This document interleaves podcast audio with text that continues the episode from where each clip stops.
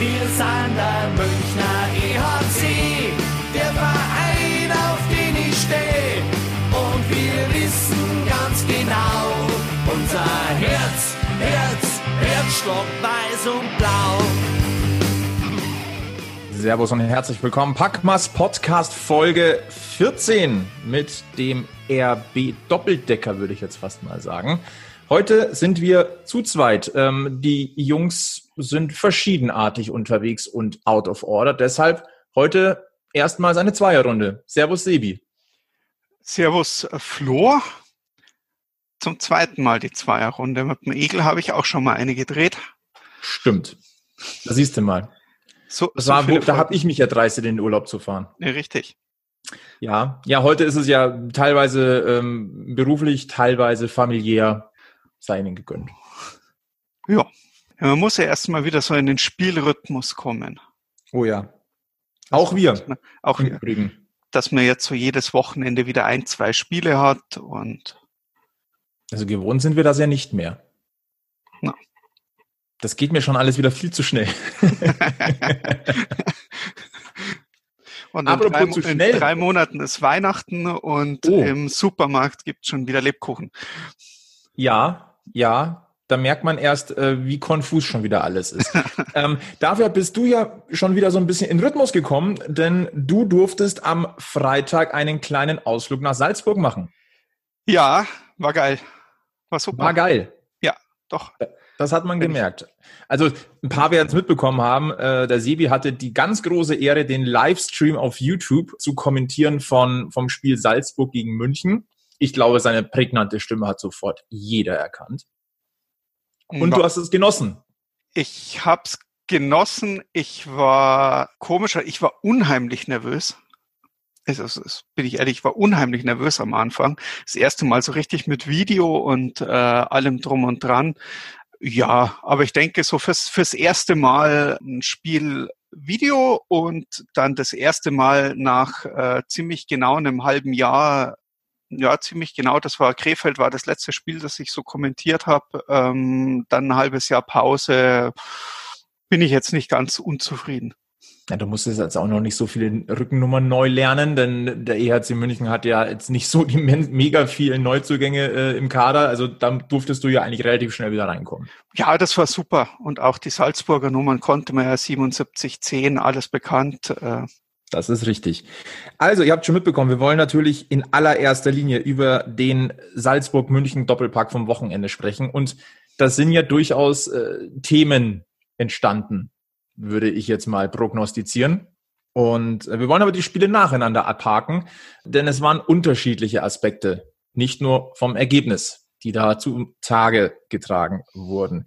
Sebi, lass uns vielleicht mal einsteigen bei Spiel 1. Ich würde ganz gern natürlich da auf deine Expertise, auf deine Live-Hallen-Eindrücke eingehen. Ähm, ich glaube, wir kennen es beide. Es ist was anderes, ein Spiel in der Halle zu sehen, als wenn du es auf einem Screen siehst.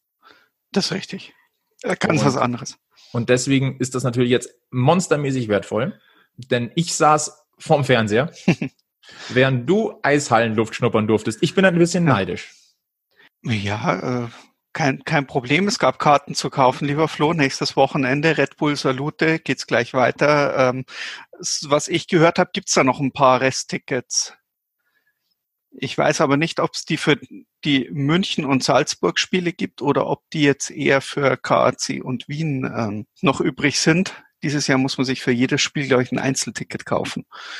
So sieht's aus. Wir könnten euch jetzt sagen, wie es am Montagabend im Ticketshop aussieht, aber das wird jetzt relativ we- wenig bringen. Genau.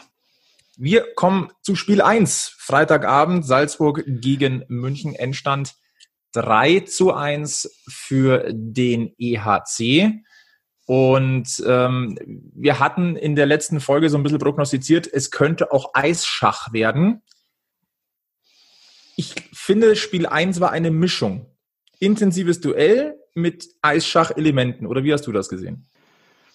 Ich fand das erste Drittel jetzt zum Warmwerden und zum Reinkommen noch in Ordnung. Da hat man sich viel abgetastet, war jetzt äh, für ein Vorbereitungsspiel gut. Mehr fand ich da jetzt auch nicht. Viel Lauferei, man hat sich noch ein bisschen Platz gegeben. noch nicht so in die Zweikämpfe. Ja, war schön wieder Eishockey in der Halle und äh, alles toll, war jetzt aber noch nichts, was einen irgendwo so vom Hocker gehauen hat. Weil München im Gegensatz zum Spiel gegen Bern weniger intensiv zu Werke gegangen ist oder weil Salzburg auch clever gespielt hat? Na, beides. Man, man hatte schon gesehen, also gegen, gegen Bern, das war gleich von Anfang an, das war schon mal ein bisschen körperlicher, da war schon ein bisschen mehr Zug drin.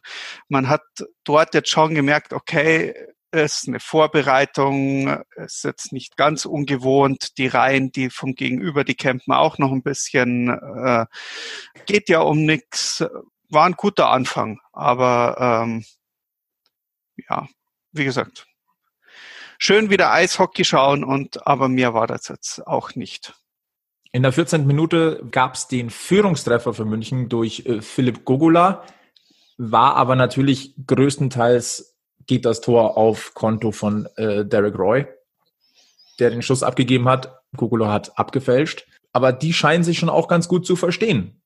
Ja, also über, über, über Roy, der hat eine Vita. Also ich meine, das ist, das ist, das ist, man ist letztes Jahr schon davon ausgegangen, dass er einer der tragenden Persönlichkeiten in der DL werden muss. Allein durch das, was man von ihm kennt, was er schon gemacht hat, was er kann. Das konnte er letztes Jahr nicht zeigen. Ich hoffe, dass er es dieses Jahr zeigen kann. Das war gut und ja, war ein super Schuss, war gut. Gogula mit einer, mit einer hervorragenden Arbeit vorm Tor. Also das ist schon aufgefallen. Er hat sich immer wieder vorne reingestellt, er hat sich schlau vorne reingestellt, immer wieder geschaut, äh, da kommt jetzt der Puck rüber, dort ist die Schuhe. Also nicht einfach nur rein und mal irgendwo rumstehen, sondern äh, hat das schon gut gemacht und war dann irgendwie noch dran und hat den abgefälscht. Abgefälschter Schuss. Äh, ich würde sagen, gute Arbeit Gogula, aber das Tor an sich würde ich wirklich Roy geben. Mit dem 1-0 ging es dann auch äh, in die erste Drittelpause. Und dann waren 72 Sekunden gespielt im Mitteldrittel. Ja, und dann, wie, wie, wie soll man das nennen? Fackel, Blitzeinschlag, Donnergrollen, Düsenjet, was da abgefeuert wurde von Zach Redmond? Also in, in erster Linie möchte ich an der Stelle einhaken und eine Einschätzung vorab geben. Jakob Meinschein hat mich das komplette Wochenende wirklich überrascht war ich letzte. Wir, wir, wir gehen zuerst äh, auf den, den in den letzten Episoden durchaus immer mal wieder angesprochenen Jakob Meinschein. Genau. Ich, ich möchte es vorab nehmen, weil ich habe jetzt die letzten zwei Spiele gesagt, okay, es, bei den letzten zwei Podcasts, bei den vorletzten habe ich gesagt, ist mir jetzt nicht aufgefallen, dass er weg war, war nicht Ding. Beim letzten Spiel, okay, war war da, war, war nicht schlecht, war gut. Aber jetzt dieses Wochenende, das hat mich wirklich überrascht. Und deswegen will ich es auch vorab nehmen, weil für mich persönlich war mein Entscheid die Überraschung des Wochenendes. War richtig gut drauf, war richtig geil, war super. So. Zurück zum wir, Tor. Wir können auch gerne noch kurz bei Jakob Meinschein bleiben, weil ich, das haben ja, wir jetzt genau. vorhin nicht abgesprochen, aber ich wäre darauf tatsächlich auch nochmal zu sprechen genau. gekommen. Genau. Ähm, das, was wir in den letzten Wochen angesprochen haben, was wir vielleicht auch kritisiert haben, wo wir vielleicht auch ein bisschen harsch waren, das hat man an diesem Wochenende eben nicht gesehen, beziehungsweise er hat das kompensiert. Da war eine Präsenz da, da Richtig. war ein Wille da, da war eine, er war auf alle Fälle mutiger, auffälliger, aktiver und nicht so reaktiv. Ja, doch. Er hat gut mitgespielt. Und nachdem die Strafzeit abgelaufen ist, für alle, die es jetzt nicht mehr im Kopf haben oder, oder, oder das Ding, er kam von der Strafbank, ist wunderbar in Szene gesetzt worden. Also München mit, ne, mit einem hervorragenden Unterzahl wieder, Scheibe abgeluchst. Dann äh, direkt auf Jakob Meinschein, der sich äh, gleich äh, positioniert hat, um den Puck zu äh, ergattern. Und dann fährt er in die Ecke und hat das Auge für den ranlaufenden Redmond. Und ja, dann schießt der Redmond genau dies, so ein Tor, von denen, die, die liebe ich ja. Aus dem Lauf raus, volle Kanne, gleich reinkommen und dann richtig draufzimmern und beschreiben Sie Ihr Lieblingstor, dann bin ich genau da mit dabei. Genau so muss das äh, ausschauen. Beim 2-0 für München durch Zach Redmond. Ja, ich habe es ja vorhin schon versucht, in irgendeiner Form auf einen Terminus zu bringen. Aber das war, das war eine Granate, ein Bombengeschoss. Schade ja. eigentlich, dass es an diesem Wochenende keine Schussometer gegeben hat. Also die KMH-Zahl hätte mich wirklich interessiert. Ja, der war ordentlich. Äh, es war, war einfach geil. Also das war richtig, also, richtig hart. Ich versuche gerade noch mal zu, zu gucken, ähm, aber vielleicht kannst du auch mir direkt da helfen, in welcher Reihe Jakob Meinschen am Freitag gespielt hat. Am, äh, am, am doch am Freitag, weil am Sonntag war er in einer Reihe mit Philipp Gogula und Patrick Hager, was sehr ja, genau. interessant ist. Ja, das hat auch wunderbar funktioniert, äh, finde ich. Auch da wieder zurück, okay, ist jetzt nicht äh, wirklich äh, Ersatz für Elis. Ähm, das ist schon nochmal noch mal eine Hausnummer extra, aber ne, mir, mir hat's gefallen. Also ich, ich, ich bin da jetzt, äh, bin jetzt Ding, ich bin noch, ich bin noch am Suchen. Er hat mich überrascht, mein Schein. Er hat in welcher Reihe auch immer er ankommt oder zurückkommt. Äh, ich sehe es trotzdem schwer bei einem vollbesetzten Kader für ihn. Wobei aber man natürlich davon ausgehen muss, dass äh, vor allem mit dieser engen Taktung, die jetzt auf uns zukommen wird, ähm, werden Verletzungen und auch Regenerationspausen notwendig werden. Also er wird so oder so seine Einsatzzeiten bekommen, wahrscheinlich durchaus auch mal in den vorderen Reihen. Ja, es hat ja gut funktioniert mit, mit Hager, Elis, mit Roy zusammen. Ne, doch, gefällt mir. Also kann man, kann man bringen wahrscheinlich um den, um den Auffüllplatz, äh, wenn er, wenn er fit ist, gibt's einen schönen Konkurrenzkampf auch mit dem äh, Taubi. Ne, wird, wird interessant. Dann lassen wir mal ganz kurz nochmal schnell zu Zach Redmond kommen, damit wir auch den abrunden können. Ähm, der fällt wirklich, also in diesen ersten Spielen fällt der wirklich auf. Das ist ein Aktivposten. Das ist jemand, der breit grinsend in die Zweitkämpfe gefühlt geht und aufräumt und aber eben offensive Akzente setzt. Schon eine Vorlage gegeben, jetzt auch sein erstes Tor. Der Kerle, der verspricht was. Ja, ist ein schöner Weg. Also ich, ich habe mich schon gefreut oder es ist, es ist eine schöne Art äh, Verteidiger, die mir eigentlich so in der letzten Zeit oder in den letzten Jahren hätte ich mir gerne mehr gewünscht davon. Ich habe mich schon gefreut, als man, als man äh, Sanguinetti geholt hat.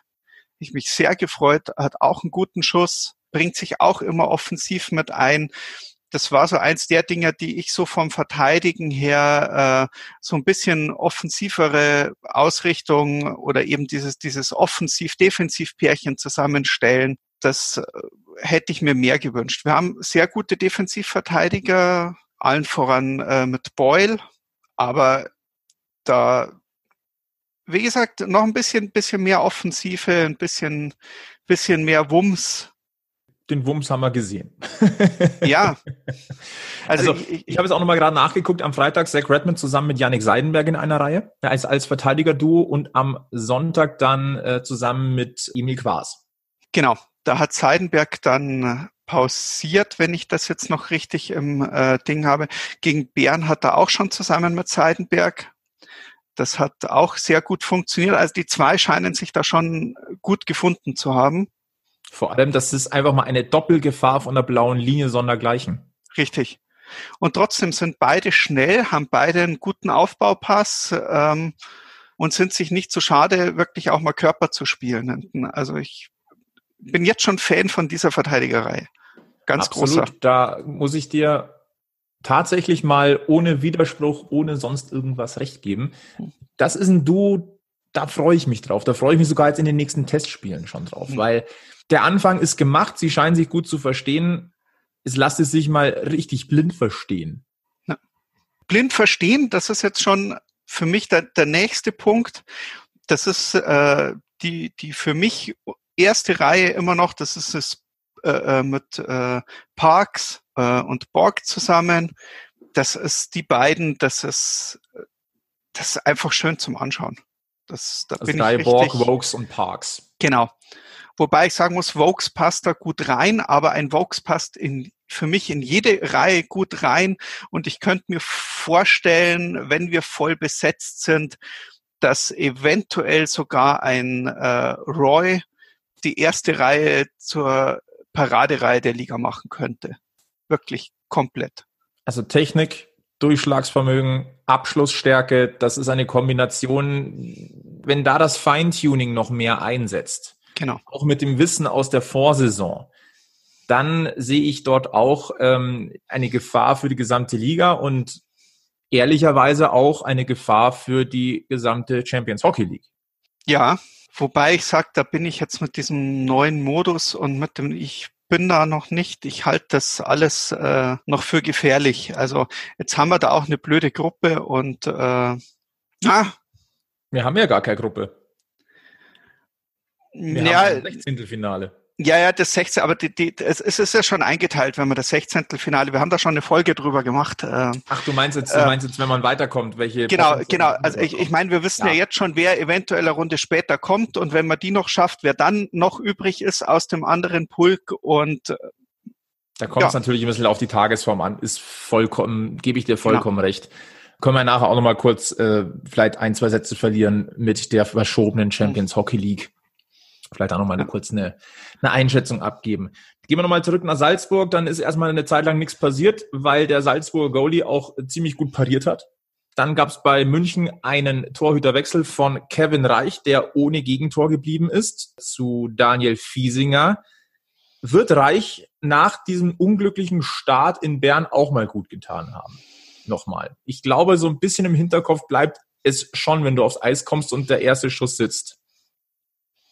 Ja, das, das ist immer blöd. Äh, Problem hatte ja Alavina auch äh, am Sonntag. Äh, da kommen wir noch dazu, ja. Aber ja, er hat's wieder gut gemacht. Und ich sage jetzt mal so, äh, das, das blöde Tor in Bern, das er kassiert hat, äh, äh, ziemlich äh, ein gleiches hat ja ähm, Fiesinger eben auch am Sonntag. Aber zum Sonntag kommen wir noch. Ganz genau. Genau. Aber grundsätzlich eine stabile Leistung von beiden Goalies am Freitagabend über die jeweils 30 Minuten. Gab dann nur ein Gegentor in der 52. Minute durch Paul Huber. Das war der Anschluss. Dann wurde es natürlich hinten raus, hat natürlich Salzburg versucht, den Ausgleich zu machen. Und dann gab es durch Mark Vokes den Empty Net Treffer. Vor 700 Zuschauern. Das heißt, die Halle war knapp zu einem Viertel gefüllt. Sehe ich das richtig? Äh, jetzt wirst du mich ein Rechenspielchen hier. Äh. Ein, eines ist, glaube ich, sogar noch ein bisschen weniger. Es ist ähm, weniger, es sind um die 30 Prozent ungefähr. Ich glaube, irgendwas um die drei, vier gehen rein dort. Also es passt schon. Dann sind wir bei bei, Fünftel. Beim Fünftel. Ja. Wie, wie war denn so die, die Atmosphäre aus deiner Sicht? In einer wirklich jetzt spärlich gefüllten Halle, natürlich bei einem Testspiel. Wie hast du das dann so wahrgenommen? Jetzt rede ich mich wieder um Kopf und Kragen, aber es ist halt Salzburg, ob das da groß aufgefallen wäre. Nein, Stimmung ist natürlich nicht drin. Also es hat sich wirklich so gut wie jeder dran gehalten. Äh, äh, äh feste Sitzplätze auseinander, es äh, äh, Maske tragen, sitzen bleiben. Bei ein paar Entscheidungen und bei ein paar Szenen hat man schon durchraunen gehört oder mal, mal laut klatschen, ein bisschen jubeln. Aber wirklich alles in Grenzen und alles äh, sehr, sehr leise. Und äh, im Großen hat man eigentlich so das Publikum gar nicht wahrgenommen, als dass viel davon da wäre. Am Sonntag kann ich es nicht sagen, da waren, da waren, glaube ich, dreimal so viele Münchner da wie am Freitag. Da hat man vielleicht einen anderen Vergleich dazu. Stehtribünen waren ja auch zu. Also wie gesagt, ist schön für die Leute, die ins Stadion kommen, weil im Stadion ist es nochmal eine, eine Hausnummer geiler, sich ein Spiel anzuschauen. Vor allem die Heimmannschaft, das oder oder wenn man irgendwo sein kann. Gästeteams sind ja jetzt in Zukunft in Deutschland, glaube ich, eher nicht geplant. Man ist wieder dabei, man ist in der Halle, man hat eine andere Sicht aufs Eis, man hat den Geruch der Eishalle, das ist für mich immer was ganz was Wichtiges. Äh, das äh, liebe ich und ansonsten. Es reicht also auch nicht, die Nase ins Eisfach im Kühlschrank zu halten, sondern du brauchst das spezielle Eis. Nein, nein, da braucht man schon spezielles Eis und dann will man ein bisschen die Eislaufschuhe ein bisschen kratzen hören und ein bisschen Schläger klappern. Aber nee, also von Stimmung kann man dezent einfach nicht sprechen. Das heißt, wegen der Stimmung braucht keiner hingehen. Also wer in der Situation hingeht, der will Eishockey sehen und nicht hüpfen, klatschen, singen und äh, sich selber feiern, sondern der will Sport sehen. So weit lehne ich mich jetzt einfach mal aus dem Fenster. Dann gehen wir doch mal auf eine kleine Conclusion des Spiel 1. Äh, Maxi Kasten hat gesagt, es war ein enges und sehr laufintensives Spiel. Wir waren erfahrener und kaltschnäuziger. Das war der ausschlaggebende Grund für den Sieg. Würde ich genau so unterschreiben. Hat er gut zusammengefasst. Der Sieg war nicht unverdient für München. Da war einfach die Abgezocktheit da. Es hätte durchaus das ein oder andere Tor auch mehr fallen können. Es hätte auch nicht mit einem 2 zu 1 in die Schlussphase gehen müssen. Da wäre vorher noch ein bisschen was gegangen. Aber grundsätzlich geht das Ergebnis so, wie es war, in Ordnung. Ja, gerade im letzten Drittel auch. Man hatte Salzburg eigentlich im Griff. Es gab eigentlich an, an dieser Situation, dass man gewinnen könnte, recht wenig zu rütteln.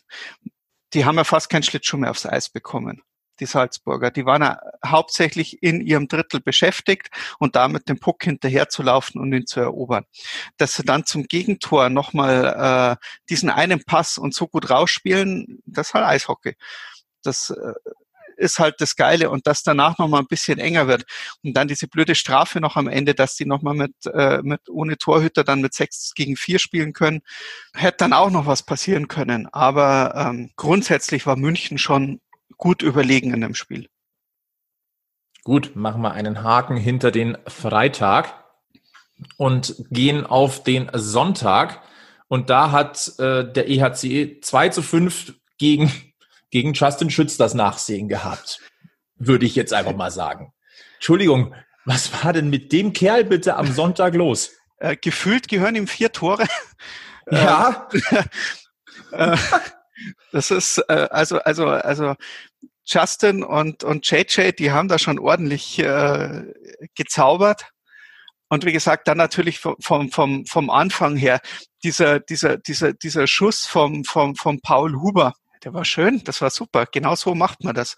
Und wenn es dann einen Torhüter erwischt, der jetzt gerade noch damit beschäftigt ist, äh, seine ersten Sekunden Eiszeit hier irgendwie zu ordnen, dann führst du halt schon mal nach 18 Sekunden und äh, drückst dem Spiel schon mal einen ganz anderen Stempel auf. Absolut. Aber du hast von Anfang an einen Justin Schütz gesehen, der richtig, richtig Bock hatte. Also wir wollen jetzt mal den JJ Peterka nicht unter den Tisch fallen lassen, weil der Kerle hat auch extrem gewirbelt. Die beiden im Doppelpack mal gegen München zu sehen, war extrem interessant, wie ich gefunden habe. Die verstehen sich, egal in welcher Mannschaft sie gefühlt spielen. Schütz stand richtig, hatte einen tollen Schuss und ein Peterka hat grundsätzlich Geduld und Übersicht. Und wenn man sich die beiden jetzt mal anguckt als Duo, ich meine, dass die zusammen in München harmoniert haben, das ist jetzt nichts Neues. Dass sie aber dann gegen München spielen, gegen Spieler, die ihren Stil ja kennen aus dem eigenen Training, dass sie aber trotzdem sich blind verstehen in einer an sich fremden Mannschaft gegen gewohnte Mitspieler eigentlich. Justin steht richtig, hat einen guten Schuss, ein gutes Auge und dass ein JJ Peterka eine Ruhe am Puck hat und einfach auch die Lücken sieht, das ist schon fein. Und wenn wir jetzt mal überlegen, dass die beiden noch einige Spiele in der österreichischen Liga machen werden, ähm, Spielpraxis sammeln und dann eigentlich in einem kompletten Saisonrhythmus, wenn alles normal läuft, zum EHC zurückkommen. Ich freue mich jetzt schon drauf. Ich mich auch. Und das Schöne ist, dass JJ Peterka überhaupt keine Ruhe am Puck braucht der braucht keine Ruhe. Der hat den Puck und dann spielt er den Puck. Und der weiß schon, wo er den Puck hinspielt. Und der weiß es vorher schon. Der weiß genau, was er mit dieser Scheibe macht. Und das ist, das, das finde ich so, so faszinierend. Da ist so, so, so, so, so, so ein Bursche und, und der kann Sachen mit dem Puck machen, die sind einfach, das ist Wahnsinn. Also Glashäufer Umlauf hat das, glaube ich, irgendwo in dieser Fernsehsendung mit diesem Gabelstapler, mit dem, äh, mit, mit der, mit der Nadel durch das, äh, durch den Faden, durch das Nadelöhr, irgend sowas in dem Ding. Ähm, für sowas würde Justin wahrscheinlich überhaupt nicht lange brauchen. Zack, ums erste Mal, das funktioniert. Nein, es, es ist einfach super. Also, also die, die, diese Pässe, so, die, so, so punktgenau, so und zwar nicht, das macht der mal alle paar Spiele irgendwo mal, sondern, sondern so gefühlt, wenn der den Puck hat und einen Pass spielt, dann ist die Wahrscheinlichkeit extrem hoch, dass der genau da ankommt, wo er ankommen soll. Und das ist äh, Wahnsinn. Dazu noch, dazu noch so gut und schnell Schlittschuh fahren und äh, ja. Jetzt sind die beiden gerade noch mal am Anfang ihrer Karriere. Justin Schütz ist 20, JJ Peterka ist 18. Justin Schütz ist schon gedraftet worden vor einigen Jahren. Da ist ja der NHL-Zug auch noch, lange nicht abgefahren. Und ein JJ Peterka müssen wir beten, dass, es, dass wir ihn noch ein bisschen haben. Ja, wie gesagt, ich könnte mir da wirklich vorstellen mittlerweile, dass wir einen, einen JJ Peterka eventuell nicht mehr im Münchner Trikot sehen. Ja, also die Entwicklung der letzten Wochen hm. lässt langsam aber sicher auch so ein bisschen die, die, die Möglichkeit ein bisschen kleiner werden. Also wir haben es ja in den letzten Folgen ja schon mal angesprochen gehabt, dass körperlich bei JJ eigentlich noch ein bisschen Aufbauarbeit zu machen wäre. Hm. Wenn wir aber sehen, dass er schnell lernt, dass er weiß, wenn du bei Red Bull bist, dann wird da an deinen Schwächen gearbeitet. Und hm. ich könnte mir gut vorstellen, dass das jetzt in den nächsten Wochen auch nochmal ordentlich angegangen wird. Diese Entwicklung lässt das Risiko ansteigen, dass JJ vielleicht doch eher früher den Call in die USA bekommt. Ja. Früher, als wir vielleicht vor ein, zwei, drei Wochen noch gedacht hätten. Es kommt ja auch immer darauf an, wer ihn zieht. Das ist natürlich auch richtig. Also da, da gibt schon Mannschaften, die, die, die haben da eher noch ein Konzept, aber ich sage jetzt mal, äh, wenn du jetzt Teams hast, die denken, dass sie ihn wirklich schon gebrauchen können für nächstes Jahr, dass er ihnen schon irgendwo was bringen könnte, dann bin ich da, ich, ich, ich mal, mal jetzt mal den Worst Case an die Reihe. Mal mal. Den, den, den absoluten Worst Case. Justin Schütz und JJ Peterka schießen in den nächsten Spielen alles zusammen, was nur so geht. Und machen einfach da weiter, wo sie angefangen haben. Und dann wird ein JJ Peterka an Stelle 12 gedraftet. Von den Florida Panthers. Und, ja. dann fällt, und dann fällt denen auf, hey, wir haben da zwei so total verrückte Vögel. Die sich kennen die sich kennen. Und dann, na, wobei dann wird wieder ein bisschen was dafür sprechen, dass sie sagen, von wegen, da macht's das noch mal ein Jahr zusammen hier in, in München oder, oder irgendwas. Aber das wäre so eine Sache, ja. Den Gedanken hatte ich tatsächlich vor, vor ein paar Sekunden auch. Wenn der Draft-Pick bei Peterka Florida ist und jetzt vielleicht um diejenigen abzuholen, die das nicht im Hinterkopf haben, wir haben es ja angesprochen, ähm, vor einigen Jahren wurde Justin Schütz von Florida gedraftet. Wäre eine extrem interessante Kombination. Ich habe auch schon irgendwo gelesen, da sieht schon jemand die kommenden Conor McDavid und Leon Dreiseitel gemeinsam. Das ist natürlich jetzt schon ganz weit gedacht, aber dieses Verständnis, was die beiden haben in einer Mannschaft, kann sowohl für München, kann sowohl für ein NHL-Team, aber wenn wir jetzt noch einen Schritt weitergehen, auch für die Nationalmannschaft langfristig eine heiße Sache sein. Hm. Ja. Na, ja, Nationalmannschaft ist immer, wenn die nach Amerika gehen, dann sind sie ja meistens eher raus aus den, aus, aus vielen Spielen. Äh. Ist richtig. Ist natürlich Stimmt, richtig. Kann man ja eigentlich sehen, ja. Aber mal abgesehen davon, aber also auch grundsätzlich sind das zwei, die wir in den nächsten Jahren im deutschen Eishockey da muss schon viel kaputt gehen, dass die nicht eine, nennen wir sie mal, stabile Rolle spielen. Richtig. Ansonsten, was kann man zum Spiel in, in Salzburg sagen? Also mein erster Gedanke so nach dem ersten Drittel war, Salzburg führt 3-1 und sie wissen selber nicht warum. Hm, richtig, die, die haben halt einfach aus, aus ihren Chancen alles rausgeholt. Also ich fand München zum Freitag hin nochmal besser. Ich fand Salzburg auch besser, gut, auch wegen den Toren und weil halt die, die Situation aber mir hat das, das ganze Münchner Spiel am Sonntag schon besser gefallen als am Freitag.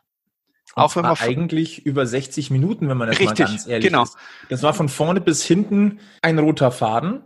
Da haben die Spielszenen, also das Spielsystem, die Spielzüge, die Pässe, das hatte alles Hand und Fuß. Es gab nur zwei Probleme. Das eine Problem stand zwischen dem Pfosten, weil der Salzburger Goalie einen nennen wir es mal, stabilen Tag hatte. Und das zweite war die Kaltschnäuzigkeit im Umkehrschluss von München. Da wurde etwas viel liegen gelassen. Ja, äh, beide Salzburger Torhüter. Also äh, äh Stimmt, die haben ja auch gewechselt. Die haben gewechselt zum letzten Drittel, kam Nikolas Wieser dazu. Die haben beide gut gehalten. Die Salzburger haben äh, gut geblockt. Also die haben äh, sich gut auf die Münchner eingestellt, aber trotzdem, es waren noch mehr hervorragende Torchancen dabei. Äh, allein Parks und Borg, die zwei sind, also. Ist jemand verliebt.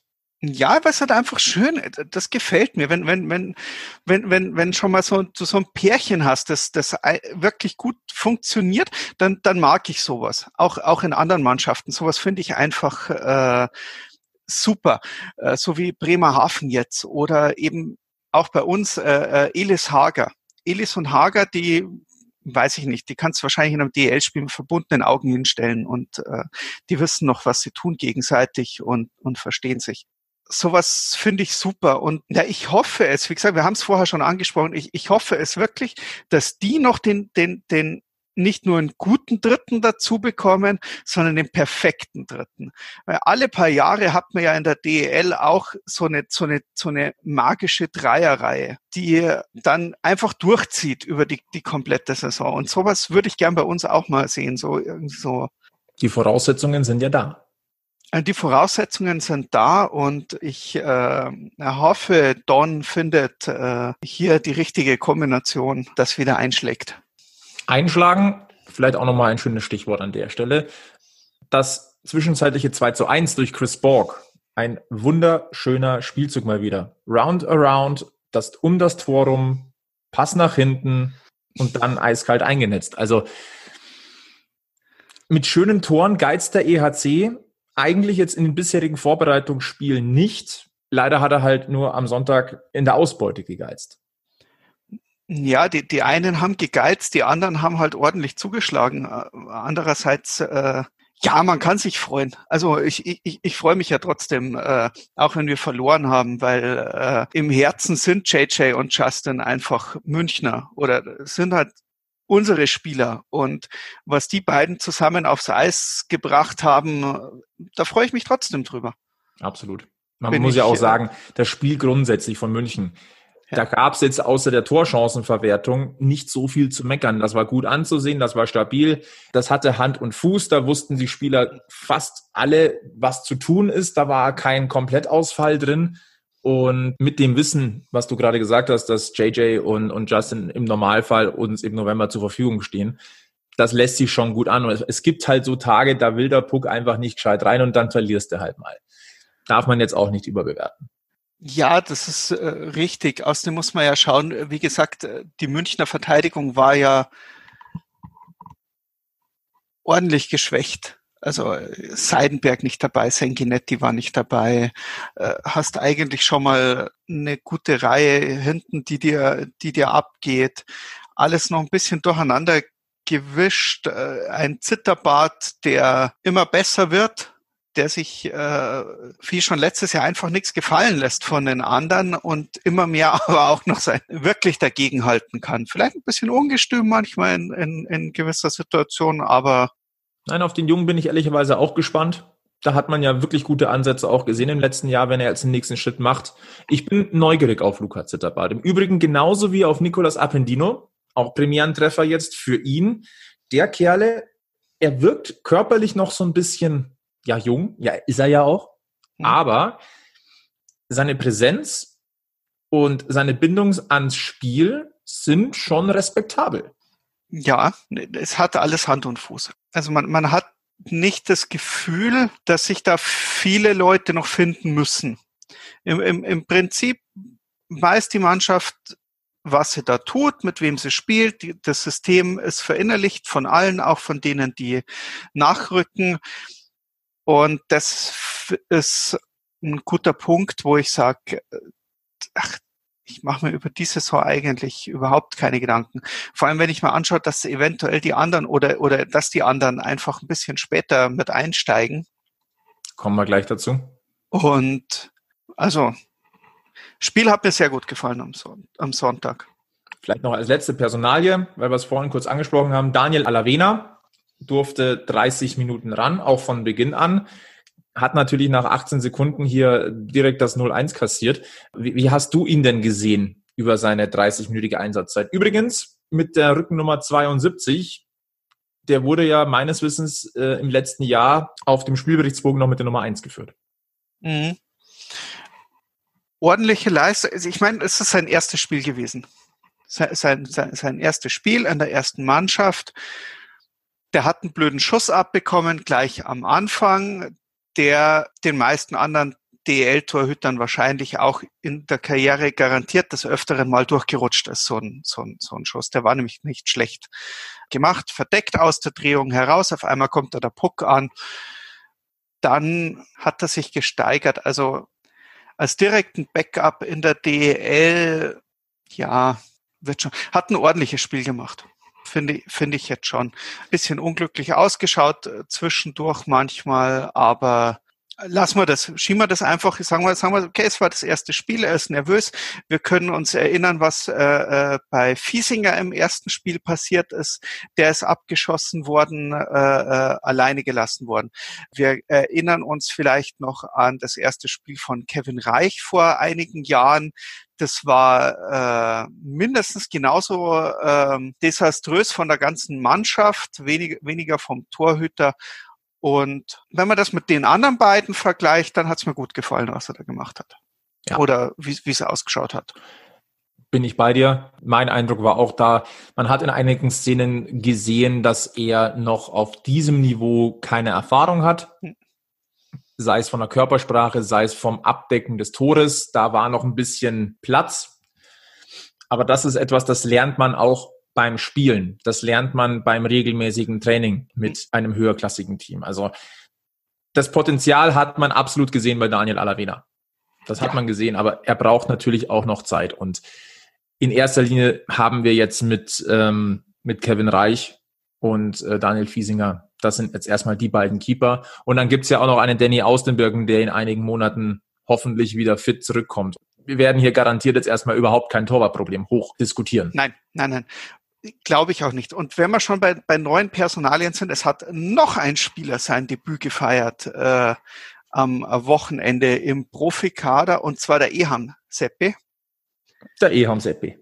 Und das war, ja, das war beeindruckend. Also äh, jetzt, jetzt mal Ding, der ist von, vom, vom ersten Wechsel an, der erste Wechsel, zack, wumm, hat er den ersten schon umgefahren, ist mit Puck weiter. Äh, wunderbar. Also. Unterstreicht schon wieder diesen Fundus, den mittlerweile die Red Bull Academy auch an Talent bringt. Ja, schon. Und das ist wunderbar. Also das, das gefällt mir. Kommt aus der Nähe von München, ist oder oder ne, das heißt aus der Nähe von München. Hahaha. Specker, glaube ich, ist er. Und das ist äh, ja lokales Talent, sage ich jetzt einmal. Und äh, da kann man drauf aufbauen. Also das sind genau die Spieler, die ich äh, bei uns sehen mag. Und vom Spielstil her hat mir das auch schon ganz gut gefallen. Äh, typ Jungbulle. Hm. Einfach mal äh, wild drauf mit Wucht und äh, auf vorm Tor super. Also geil, auf den freue ich mich jetzt schon. Also. Na, den werden wir wahrscheinlich jetzt auch noch das ein oder andere Mal in diesem Jahr in München hoffentlich sehen. Mm, weiß ich nicht, obwohl ja spielt bei bei bei den äh, bei den Juniors in der Akademie. Ja, könnte schon sein, dass man den eventuell mal sieht. Also er hat sich auf jeden Fall empfohlen, dass man ihn öfters mal mittrainieren lässt und äh, hat auf jeden Fall schon mal eine Visitenkarte dagelassen, falls mal Not am Mann ist, äh, lass mal mitspielen. Mitspielen wird der EHC Red Bull München auch am kommenden Wochenende beim Red Bull Salut in Kitzbühel. Ja, Dort geht's dann. Überleitungen. Ja, ein bisschen mache ich meine Hausaufgaben ja dann doch. Habe ich dich jetzt rausgebracht? Ich habe dich erst austrinken lassen. Ah, danke. Wir sind ja ein Stammtisch, wir haben beide ein Bierchen in der Hand. Ne? Also, genau. Ich versuche mal nur ganz leise diese Flasche abzusetzen, damit das Mikrofon nicht zerstört. Nein, wir sind beim Stichwort Red Bull Salut. Kommendes Wochenende geht's im Halbfinale gegen Wien. Und im Finale oder Spiel um Platz drei geht's dann gegen Salzburg oder Klagenfurt. Wird ein interessantes Turnier. Red Bull Salute hat mittlerweile Tradition. Finde ich auch eine coole Sache, dass es nochmal stattfindet. Ich finde es auch stark, dass Magenta Sport dort äh, überträgt. Das heißt, auch wir können wieder in der nächsten Woche etwas darüber fachsimpeln. und schauen mal, ob sich da die, die Entwicklung der letzten drei Spiele fortsetzt. Ich würde ganz gerne nochmal zum Thema Zuschauer zurückkommen.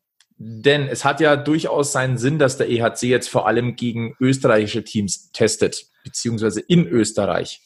Da sind nämlich größtenteils ja Zuschauer zugelassen, auch natürlich in verminderter Form. Du hast vorhin gesagt, atmosphärisch war es in Salzburg etwas anders. Natürlich. Weniger Zuschauer, weniger Atmosphäre. Hast du den Eindruck aus deinen First Row Eindrücken? Kann das auch in der DEL funktionieren? Ja, auf jeden Fall. Also es, es kann funktionieren, wenn sich die Leute am Riemen reißen, wenn sich jeder wirklich klar macht, er geht jetzt hier zum, zum Eishockey und nicht zu einem reinen Fan-Event. Wenn man hingeht und sagt, ich möchte jetzt ein, ein ordentliches Eishockeyspiel, ich will ein gutes Eishockeyspiel, ich will endlich wieder ein Eishockeyspiel sehen. Ich halte mich an gewisse Regeln, ich unterstütze mein Team dadurch, dass ich mir eine Eintrittskarte kaufe und das für mich klar ist, dass das jetzt einfach jetzt mal so funktionieren muss auf einen gewissen Rahmen. Lass es eine blöde Saison sein. Bin da sehr optimistisch, dass es nächstes Jahr oder zur nächsten Saison oder vielleicht sogar zu den Playoffs wieder besser aussieht. Das ist jetzt eine, eine Übergangszeit, da nimmt man mit, was geht. Man verhält sich jetzt, wenn man die Chance hat, auch nicht äh, dem ganzen Konstrukt schädigend, weil genauso gut, wenn, wenn Zuschauer irgendwo zugelassen werden und ähm, äh, es ist wieder oder die Stadiontüren Türen sind wieder offen, die sind genauso schnell wieder zu, wenn man merkt, es funktioniert nicht. Da schadet man dem Verein ansonsten auch äh, recht. Und ansonsten, ich, ich, ich kann es nur sagen, jeder, und zwar egal welcher Verein, egal welche Sportart, egal welches Ding, es geht auch irgendwie ums Überleben der Vereine. Und jeder, der jetzt mal vier Spiele nicht hingehen kann und sich die Eintrittskarten kauft, dann geht in den Fanshop und kauft euch halt mal ein Trikot für die Kohle, äh, die ihr jetzt nicht ausgegeben habt, wenn es geht für die das geht. Ich will jetzt hier keine großartige Diskussion machen. Einigen geht ein Haufen Kohle ab in der momentanen Situation. Vielen geht die Kohle aber momentan nicht ab, die sie jetzt nicht für Eintrittskarten ausgeben. Unterstützt eure Vereine, geht in die Merch-Shops rein, äh, äh schaut, was da geht. Da haben viele Clubs vorbestellt, haben die, die, äh, die Lager schon voll. Äh, so könnt ihr euren Verein unterstützen momentan. Sorry, wollte ich jetzt mal nur so nebenbei noch äh, alles gut. Ganz ungezwungen mal Werbung für äh, alle Sportmannschaften machen oder eben auch, wenn ihr von eurem Lieblingskünstler keine Konzerttickets kaufen könnt momentan, dann kauft euch halt ein Shirt, Herrschaft. Es gibt viele Möglichkeiten, Herzensprojekte zu unterstützen, sei es ein Sportverein, genau. sei es Künstler, sei es Lokalitäten. Ja. Einmal vielleicht, wenn, wenn, wie gesagt, immer wenn das Geld da ist vielleicht einmal mehr im Lieblingslokal nochmal essen gehen oder vielleicht auch mal ein paar Euro Trinkgeld mehr. Na, man unterstützt da wirklich diese die Mitarbeiter, die Läden, die müssen auch überleben. Genau. Also von dem her bin ich da vollkommen bei dir. Gehen wir vielleicht nochmal ganz kurz einen Schritt zurück nach Salzburg. Die Halle in Salzburg ist ja auch nicht so groß, ist in vielerlei Hinsicht vielleicht sogar ein bisschen mit dem Olympia-Eisstadion äh, vergleichbar.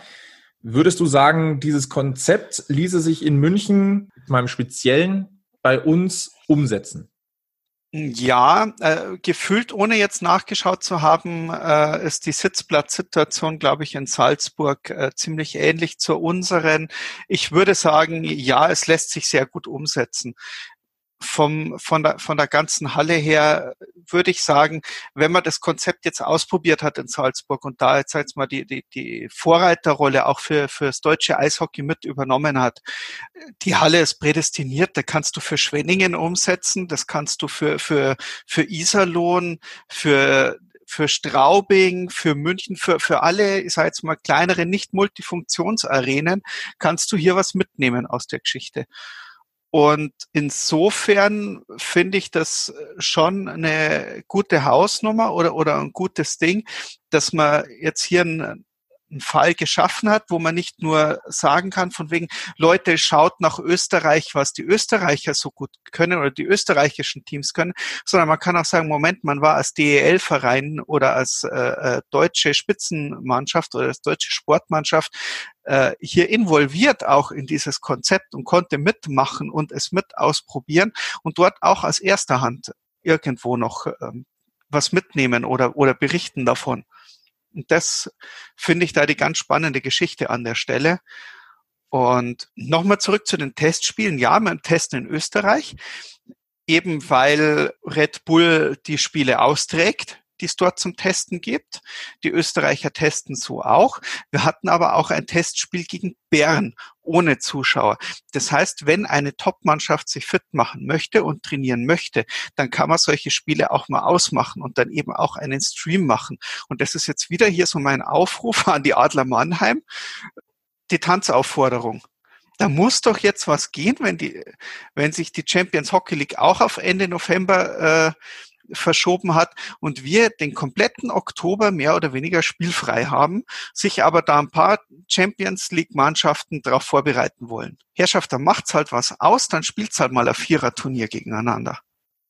Du hast vorhin so einen wunderschönen Satz gesagt, als wir uns so ein bisschen abgestimmt haben für die Folge 14 hier bei Packens. Ja? Hau ihn mal bitte raus. Ich weiß nicht, von was du sprichst. Ich habe ihn vergessen. Habe ich? Du hast ihn vergessen? Mhm. Soll ich versuchen, ihn nochmal zusammen zu Ja, versuch, äh, versuch nochmal zusammen zu. Ich rede einen ziemlichen Schmarrn den ganzen Tag. Ach du, das, deswegen bist du bei Packmas. Deswegen ja, genau. sind wir alle bei Packmas. Nein, du hast so was Schönes gesagt in die Richtung, während in anderen Städten noch lamentiert ah, wird, ja, wird ja, genau. schon gespielt. Ja, genau. Äh, Villa Riba, Villa Bajo. Genau, genau. ich muss ganz ehrlich sagen, den, den würde ich, den müsste man fast als Visual Statement irgendwo ja. platzieren. Also wer zuhört und ein bisschen Photoshop, äh, bitte, äh, wir wären da offen für. für wir, sind, wir sind äh, zu faul dafür. genau. Ja, äh, nein, äh, es ist wirklich so. Äh, es gibt Möglichkeiten und man kann Sachen machen, auch in der aktuellen Situation.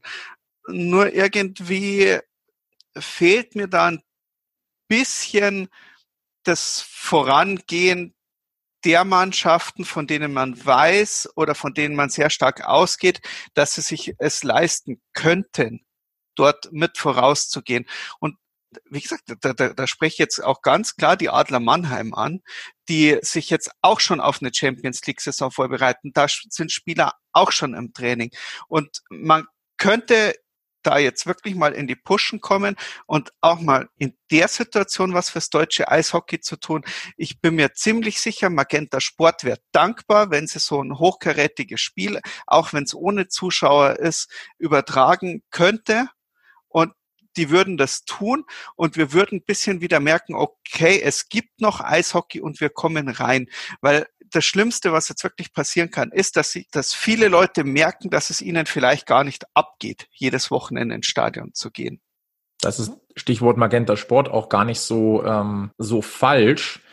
Ich glaube, dass es Basti Schwele war, der bei den Podcast-Kollegen der Sportfuzis, also bei der Eishockey-Show gesagt hat, er hat so das Gefühl, dass durch diese lange Pause die Geilheit, die Vorfreude, das Vermissen des Eishockeys langsam aber sicher so ein bisschen schwindet. Und das ist eine große Gefahr. Und da muss ich dem Basti ehrlicherweise recht geben. Aus den Augen, aus dem Sinn stimmt auch im Sport so ein bisschen. Ja, die Leute gewöhnen sich da. Es, es ist ja auch, es gab ja auch dieses Kneipensterben über die, über die äh, letzten Jahrzehnte, weil sich die Leute dran gewöhnt haben, auch mal zu Hause ihr Bierle zu trinken, auch mal äh, zu Hause zu feiern, auch mal einen schönen Abend mit der Familie zu haben und nicht äh, zum Stammtisch zu gehen. Und wenn die Leute erstmal merken, wie toll das ist und wie günstig das ist, dass man äh, äh, so einen Monat mit Netflix auch ganz gut am Wochenende oder am Abend überbrücken kann, ohne dass man Eishockey schaut. Und dann bleiben genug Leute hängen, die, denen das dann auch wirklich gefällt oder denen das nichts ausmacht. Da, da sehe ich wirklich Probleme. Ich muss ehrlicherweise auch sagen, dass ich diesen Weg, den München natürlich auch dank des finanziellen Backgrounds vom Vereinseigner eigentlich einen guten Job macht. Denn die spielen, die bereiten sich vor, die versuchen sich fit zu halten. Ich finde auch diese Überlegung, je mehr man drüber nachdenkt und wie man jetzt sieht, wie das läuft mit der Laie der jungen Spieler nach Salzburg, wo sie jetzt dann im Ligabetrieb hm. fit bleiben und sich weiterentwickeln können. Aber auch mit dem Fähnchen hochhalten, ey, ein deutsches Top-Team spielt schon, finde ich ein starkes Signal. Muss ich ganz ehrlich sagen. Ich war am Anfang auch ein bisschen skeptisch, finde aber mittlerweile, dass das durchaus ein, ein, ja, es ist ein starkes Signal. Ist es. Ja, und, und, und ich muss sagen, wie gesagt, die Mannheimer, die haben eine Riesenarena, in der gerade nichts ist. Da kann man ein Turnier ausrichten. Da spreche ich jetzt mal die Herren in Berlin an, die von Anschütz eine schöne Arena hingestellt bekommen haben, in der gerade nichts ist. Da kannst du super schön mit vier Mannschaften, Hygienekonzept, jeder kriegt eine eigene Kabine, äh, da kannst du was machen draus. Das würde alles funktionieren. Natürlich München und Straubing wird sich in so einer Vierer-Turnierserie vielleicht ein bisschen schwerer tun alles irgendwie so unterzubringen, bisschen äh, die vier Teams mit so, so, so eine kleine Bubble zu machen, wie, wie man sie aus der NHL äh, kennt. Berlin wäre da prädestiniert dafür. Die haben, die haben die Hotellerie rund um die Stadien, die haben das Stadion selber. Da kann man, also äh, bitte nicht nur jammern, schimpfen, machen, tun, sondern, sondern jetzt einfach mal hergehen und sagen, das sind unsere Möglichkeiten, wir machen was. Und nicht immer nur von den anderen fordern, dass sie was machen, sondern selber was machen. Da bin ich ganz fest überzeugt, nur das ist der richtige Schritt. Und, und komischerweise, man hört von Köln, man hört von Düsseldorf, man hört von Ding, aber aus Berlin oder, oder, oder Mannheim ähm, hört man wirklich wenig. Für meinen Geschmack zu wenig was wir zu spät gehört haben, weil wir Montagabend aufzeichnen und dass diese Info am Dienstag erst gekommen ist. Das war äh, die Verschiebung des Startes der Champions Hockey League, was jetzt zur Folge hat, dass am 17. und 18. November Hin- und Rückspiel gespielt werden, des 16. Finales und das Ganze auch noch in einer Stadt, was in dem Fall das Heimrecht dem in der CHL-Wertung höher eingestuften Team zugesprochen wird, was auch heißt, das Duell München gegen Ilves Tampere findet in München statt. Was denkst du darüber? Oder wie hast du das aufgenommen? Na, ich würde ganz ehrlich sagen, so, so, so ein Wochenende, zwei Spiele, zwei Tage hintereinander. Ähm, ja, ist nett, dass die Jungs in ihrer Kabine sein können und das ist der Vorteil an der Geschichte.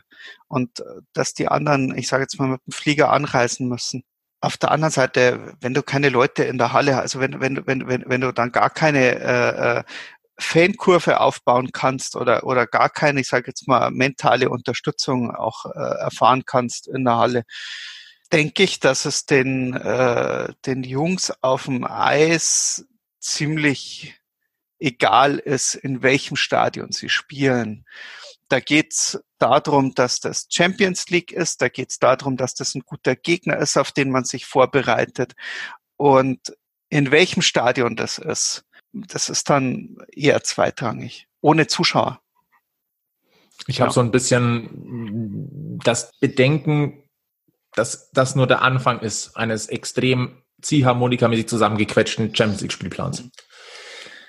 Und auch ehrlicherweise so ein bisschen die Sorge, wie viel Zusammenschieben ist möglich, ohne die Ligen zu beeinträchtigen. Also da, ich sehe, ich sehe ein, dass das jetzt die beste Lösung war ich habe die Befürchtung, dass das erst der Anfang ist und sehe durchaus das Risiko, dass vielleicht diese Champions League-Saison dann notfallmäßig doch gecancelt wird. Man hat halt immer noch die Schwierigkeiten. Ich meine, man sieht ja, dass es jetzt noch schwierig ist. Die, die, die Zahlen gehen hoch. Lass jetzt in, in, in, in Finnland eine blöde Situation entstehen. Einfach, einfach so. Und dann wird von Ilves Tampere erwartet, okay, Jungs, wenn ihr hier anreist, dann macht ihr, bevor ihr spielt, geht ihr erstmal zwei Wochen ins Hotel in Quarantäne. Kommen die nach München? Ich glaube nicht. Also das ist äh, und und und diese Konstellationen, die die hast du in der in der äh, in der Champions Hockey League äh, komplett. Dann weißt du momentan nicht, wie es äh, in Weißrussland weitergeht. Das sind, glaube ich, zwei Starter dieses Jahr aus Weißrussland es ist ein scheiß Jahr für die Champions Hockey League. Absolut. Und leider auch ein extrem blöder Showstopper, wenn es denn so weit kommt. Denn gefühlt war es so, dass die Champions League jetzt wirklich Jahr für Jahr ihr Renommee gesteigert hat. Ja. Und das war wichtig, diese, dieses internationale Eishockey auf eine neue Ebene zu bringen. Das, ich habe das Gefühl gehabt, dass langsam ein Bewusstsein für diese Königsklasse auch kommt. Wir haben uns da auch schon mal drüber unterhalten gehabt. Das ist, das ist schon ein toller Sport, der da geboten wird. Und dieses Jahr kann ein riesengroßes Problem werden. Wir haben schon ein Problem, aber das Ende der Fahnenstange ist da noch nicht erreicht. Hm. Ja, und dann kommt halt noch dazu, wenn dann die DEL noch kommt und eine normale äh, Saison spielen will und dann die IRHF noch kommt und die U20 WM, die auch noch reinprügelt. Und eigentlich könnte man die, die, die, die Red Bull Juniors äh, sofort für München äh, alle irgendwo versuchen mitzuverpflichten, weil dann reichen dir drei Spieltage pro Woche irgendwann nicht mehr. Ja, genau das ist das Problem. Das Jahr wird ja nicht länger. Genau. Nur weil wir hier alles zusammenschieben. Ja. Dann fehlen dir, dann fehlen dir im, im Januar zur U20 WM alle Spieler oder, oder viele Spieler, die du nachgezogen hast, die du gerne noch hättest. Ja, ich denke, München kann es kompensieren. Es war dieses Jahr schwierig, da hat man einen guten Start, also einen extrem guten Start in die Liga. Man konnte das dann oder man konnte sich dann noch über die Zeit retten mit den Verletzten. Aber wenn ich mir jetzt anschaue, wie will denn bitte Straubing sowas machen? Also ich sag mal, in München haben wir da noch die, ja, in Anführungszeichen die bequemste Situation. Ja. Aber ja, jetzt wollen wir nicht zu schwarz malen und jetzt zu viel Prognosen mhm. hier noch reinwerfen. Fakt ist, genau. der ERC München spielt wieder. Genau. Die Entwicklung der ersten drei Spiele macht Spaß. Auch wenn das zweite Ergebnis in Salzburg ein bisschen komisch war, aber da ist das große Ding, was hängen geblieben ist, sind Justin Schütz und Jason Peterka, die ja Münchner sind. Also es macht Spaß, wieder Eishockey zu sehen. Es macht Spaß, München spielen zu sehen. Es macht Lust auf mehr. Wir wollen den Appell auch nochmal dran richten, unterstützt eure Vereine, in welcher Form auch immer, mit Merchandise, mit moralischer Unterstützung, setzt ein Zeichen, dass, dass man sich auch im Alltag an Regeln hält. Hm das sind viele kleine Dinge, wo, wir, wo, glaube ich, jeder so ein bisschen seinen Teil dazu beitragen kann, dass wir in absehbarer Zeit wieder zumindest einigermaßen ein paar Leute ins Stadion kriegen. Und ähm, ja, habe ich noch irgendwas vergessen? Ich will eigentlich diese Podcast-Folge mal positiv beenden. Ja, äh, äh, doch, ich sag mal, wir freuen uns. Wir spielen wieder, es gibt wieder Eishockey, wir können es wieder anschauen genau pünktlich zu dem Zeitraum, in dem die NHL-Spiele alle so spät in der Nacht wiederkommen, äh, weil sie die Spieltage nicht auffüllen müssen. Und aus Minger, wir haben eh an der glücklichen Position, dass unsere Mannschaft, also dass nicht irgendjemand wieder spielt, sondern dass unsere Mannschaft wieder spielt. Egal ob vorm Fernseher oder zum Kommentieren oder nur am Radio oder allein nur die Ergebnis-Tickerdienst äh, äh, es geht wieder los und das ist, das ist doch mal schön. Das ist absolut schön. Da freuen auch wir uns drüber. Dann können wir über Sportliches reden, so wie das auch heute der Fall gewesen ist. Und so wird es auch in den nächsten Wochen der Fall sein. Sebi, Shevas im Duo heute. Ja. Heißt jetzt aber nicht, dass wir die anderen nicht vermisst haben. Ja, wie Sau. Die kleine Träne muss man schon wegdrücken. So ist es. In diesem Fall liebe Grüße an Markus, Gilbert und den Egel. Schön wäre es, wenn ihr in den nächsten Folgen wieder mit dabei seid. Packmas Podcast, Folge 14 über das RB Derby Doppel, über die derzeitige Entwicklung der Münchner Mannschaft, über einen verrückten Justin Schütz, ein bisschen Vorausblick auf Fankultur und Champions League. Mein Name ist Flo. Mit mir heute am Mikrofon war der Sebi und wir raten euch, wie jedes Mal, immer schön am Puck bleiben, vor allem in dieser Zeit. Bis zum nächsten Mal bei Packmas. Servus.